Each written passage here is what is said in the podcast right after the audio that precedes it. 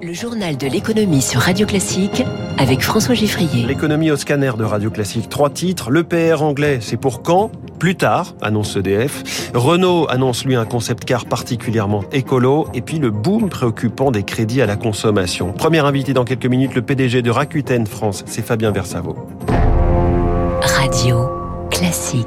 Journal de l'économie qui démarre avec une série cauchemardesque vécue par EDF depuis six mois. Résumé des épisodes précédents, le coûteux blocage des prix de l'électricité, des problèmes de corrosion sur une bonne partie du parc nucléaire français, un incident sur le l'EPR chinois de Taishan, des reports quasi tous les mois sur l'ouverture de l'EPR finlandais d'Olkiluoto, celui de Flamanville qui se conjugue toujours au futur. Bonjour Eric Mauban.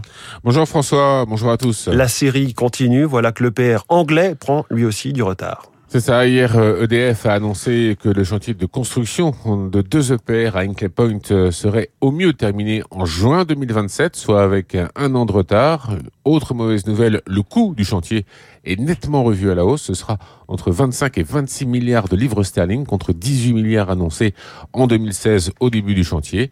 EDF prévient que cette feuille de route suppose l'absence de nouvelles pandémies et d'effets additionnels de la guerre en Ukraine.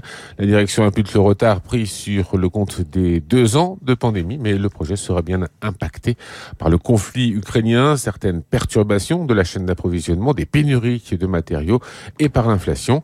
Ces retards devraient alimenter la colère des syndicats d'EDF qui, dès la signature du contrat, avaient redouté euh, le coût et le risque financier de ce chantier pour le groupe.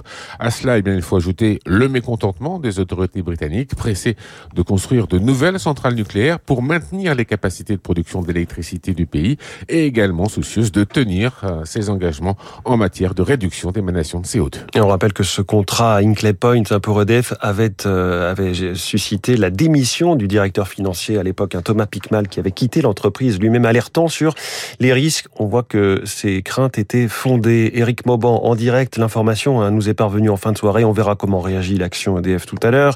À l'ouverture, action déjà malmenée depuis six mois, c'est peu de le dire. Elle a dégringolé de 30%. Je reviendrai en détail sur cette année noire que vit EDF tout à l'heure dans les spécialistes à 7h40. Renault, de son côté, essaye tant bien que mal de remonter la pente. La sortie du marché russe n'aide pas.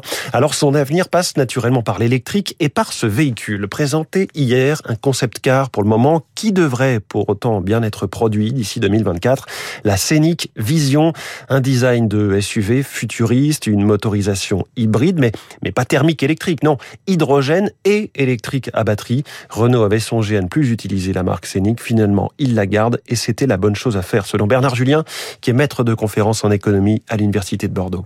C'est assez malin. Renault donne à sa gamme électrique les mêmes noms qu'à sa gamme thermique, ce qui est une manière de dire, bah, nous, on prend acte de ce que le monde a changé et que, bah, on doit se repositionner avec notre gamme dans ce nouveau monde. Les villes, les contraintes environnementales vont faire que ça sera peu envisageable de maintenir sa motorisation thermique. Et donc, entre la baisse relative des coûts et les contraintes qui vont être mises par les autorités, il n'y aura pas tellement d'autres solutions pour les ménages urbains en particulier que de remplacer leur véhicule thermique par un véhicule électrique. Si ce n'est pas immédiatement, ce sera un peu plus tard. Chez Orange, cette fois c'est fait. Jacques Aschenbrois, venu de Valeo, est bien président non exécutif. L'Assemblée générale des actionnaires a validé sa nomination, tout comme elle a repoussé la limite d'âge qui était à 70 ans. Jacques Aschenbrois en a 67. Les actionnaires qui ont également conforté Christelle Edman au poste de directrice générale. La rémunération annuelle de celle-ci pourra atteindre entre 1,8 million et 2,3 millions si tous ces objectifs sont atteints. Jacques Aschenbrois lui touchera 450 000 euros par an. Un signal fort envoyé à Boeing et à son 737 MAX, le transporteur britannique IAG, maison mère de British Airways et Iberia notamment, a annoncé en acheter 50 avec 100 autres en option. Le prix catalogue d'une telle commande est de 6 milliards 250 millions de dollars, mais évidemment IAG précise avoir obtenu une ristourne substantielle. Les marchés financiers ont encore reculé hier, mais bien moins que la veille. Dow Jones et Nasdaq respectivement à moins 0,75 et moins 0,25. Le CAC 40 à moins 1,20 le dollar souffre du fait des inquiétudes sur l'économie américaine. 1 euro vaut 1 dollar 0,599, presque 1 dollar 0,6. À Tokyo, le Nikkei est en ce moment, je retrouve ma petite page, eh bien, je n'arrive pas à l'actualiser, donc je vous le donnerai dans quelques secondes. Le Nikkei, faut-il, c'est une vraie question, faut-il ou non taxer les super profits des énergéticiens? Total annonce pour l'année 2021 un bénéfice de 14 milliards d'euros EDF a des résultats plus contrastés, on en a parlé. Cette situation a poussé le Parlement européen à voter son soutien à des taxes sur ces bénéfices exceptionnels. Paris n'y est pas favorable, alors même que l'exécutif promet aussi une série de mesures pour lutter contre la hausse des prix.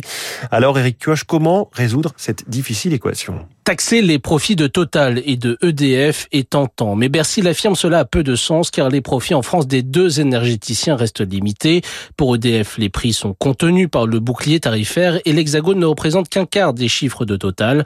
Le pétrolier a aussi fait des efforts face à l'inflation. Les taxer seraient vus comme une véritable sanction, explique l'économiste Anne-Sophie Alsif. La problématique, c'est déjà taxer quel périmètre, de combien et pendant combien de temps. Et comme euh, l'entreprise Total a d'elle-même euh, modélisé le prix pour les utilisateurs, ça va être difficile d'imposer une taxe pour dire on va financer des chèques inflation pour le carburant. Cela a contribué notamment à garder une inflation à 5,5%, deux points de moins que pour le reste de la zone euro. Alors pourtant, même des proches du président, comme l'ancien écologiste euh, et aujourd'hui député européen Pascal Canfin, sont favorables à cette euh, taxe.